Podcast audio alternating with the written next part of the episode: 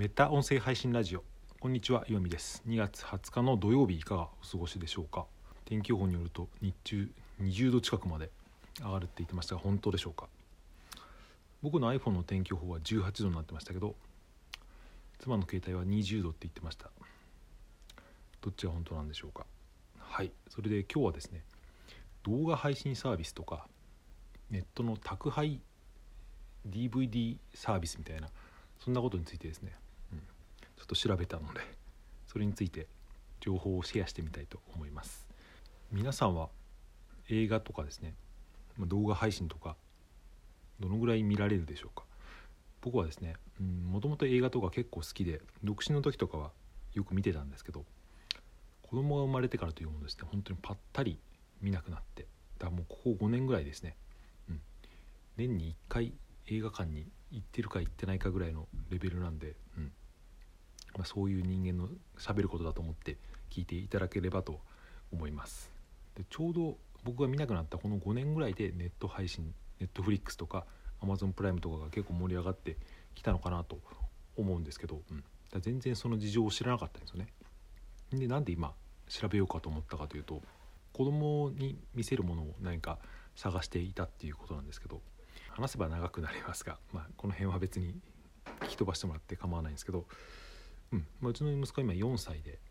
まあ、大体 YouTube をよく見てるんですよね、うん、うん、子供が勝手に選ぶ自分で選んで見るっていうのは、まあ、僕はそれはそれでいいと思うんですけど。ちなみにうちの息子は、うんまあ、ドローンから始まって今はその飛行機とかですねヘリコプターとか自作したラジコンの飛ばしてる動画とかですねそういうのばっかり見てますけど。ちょっと前にその一時期ドローンが墜落するなんか100連発みたいな動画をそれを毎日見てる時があって大丈夫かなってちょっと心配してたことがありましたけど、うん、最近そのブームは終わったみたいで親としてはちょっと一安心してるってこれは関係ない話ですけど飛行機の動画とかを YouTube でたくさん見てる時に、うん、なていうか水蒸気の動画があったんですね。水蒸気っていうのはあの湖から飛び立ったりとか着陸できたりできるあの特殊な飛行機ですけど、うん、それが今すごく気に入ってるみたいで、これってまあ紅の豚だなって僕は僕世代が思うわけですよ。うん。まあ、あの映画子供が見るには内容としては何て言うか難しいかもしれないけどでも飛行機のシーンがたくさんあるから、うん。まあ、気に入るんじゃないかなと思ってですね、まあ、調べてみたんですよね。うん。まあ、ネット配信とか、まあ、DVD どうかなと思ったけどやっぱジブリの DVD って結構高いんですよね。新品だと4000円ぐらいするし、まあ、あのメルカリとかで見ても、まあ、あんまりちゃんとしたのはなかったりとか、うん、で動画配信はどうなのかなと思うとジブリは動画配信をやってないんですよね。僕それすら知らなかったんですけど、うん、ネットフリックスだとあの去年ぐらいからその全部の作品が見れるって書いてあったけどそれは日本以外みたいでなんで日本はやってないのかなとか思うんですけど。まあそれもそこは商売なんでしょうけどつまり今日本でジブリ映画をですねネットで見ようと思ったら、まあ、ネットに限らず見ようと思ったら選択肢としては DVD を買うか、まあ、レンタするか、まあ、もしくはテレビでやったのを録画するかみたいなそれぐらいの選択肢しかないわけですよね。それで、まあ、さっき言ったように買うには4000円ぐらいでですねしかも別に子供が見て気に入るかどうかもわからないものまあ、気に入ったら買っちゃえばいいんですけど、うん、まだちょっといいかなと思って、まあ、それレンタルするにも TSUTAYA、とかゲオがですね近くにあればいいけどちょっと面倒くさいしそれで何かないかなと思ってたらですねレンタル宅配サービスみたいなツタヤディスカスっていうのがあったんですよね、まあ、知ってる方もいるのかもしれませんけど僕は初めて知ったので、ま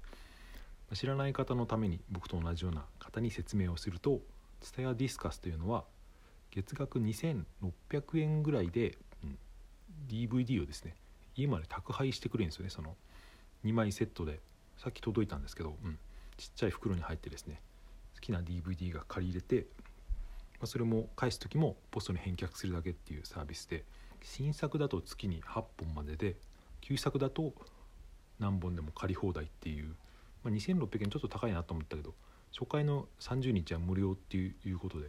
それに登録してですね早速「紅の豚」を借りてみました。まだ見てないんで子供がどういう反応を示すかまた今度喋ってみようと思いますけどまあ今やほとんどの映画をですね映画とかアニメっていうのは動画配信で見れると思うんですよね。だから見れないのは本当にジブリぐらい。あとドラえもんの映画とかもですねそんなに Amazon プライムとかでも新しいやつは見れなかったかなと。ドラえもんの映画をなんか独占で取り扱ってるサービスがテラサっていうのかな。なんか TELASA っていうサービスがあるみたいですけど、まあ、それも月額制で割と新しいドラえもんの映画も見れるみたいなんですね、まあ、日本はっていうか、うん、なんかこういうサービスがいっぱい分かれちゃうのは面倒くさいなってユーザー側からすると思いますよね。